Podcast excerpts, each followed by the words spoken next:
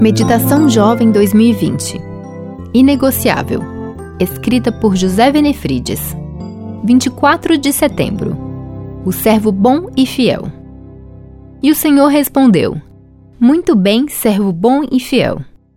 Você foi fiel no pouco, eu porei sobre o muito. Venha e participe da alegria do seu Senhor. Mateus 25, 21 Nas parábolas dos dois servos, das dez virgens e dos talentos, Jesus fala da necessidade de sermos servos fiéis, vigilantes e produtivos. Na parábola dos dois servos, ele faz um elogio porque o servo fiel e sensato aguardava a volta de seu senhor. Na parábola das dez virgens, as que estavam preparadas receberam a recompensa por sua espera paciente.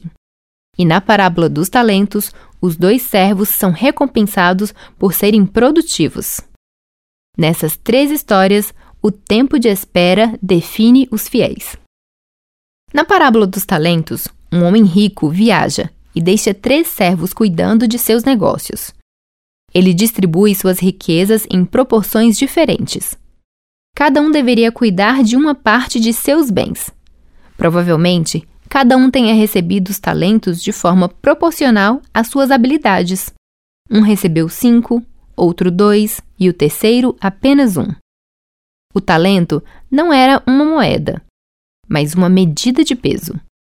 O candelabro do tabernáculo, por exemplo, pesava um talento, equivalente a 35 quilos.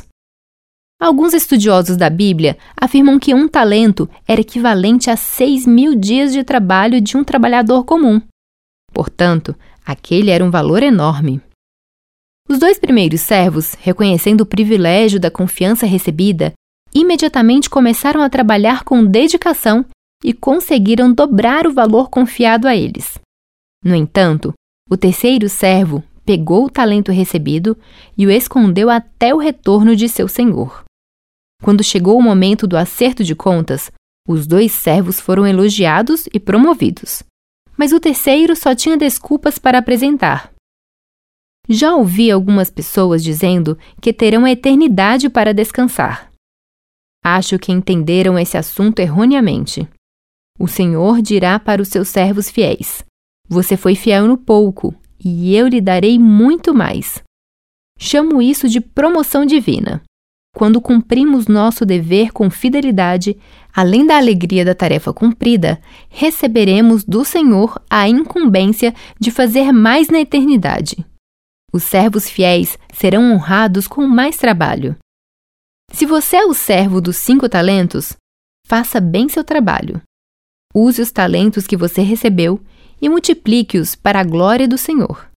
Mas se você é o servo que recebeu um talento apenas, não enterre. Seja um servo bom e fiel. Antes de qualquer coisa, faça disso sua recompensa. Meu nome é Elza Mendonça e trabalho na Casa Publicadora.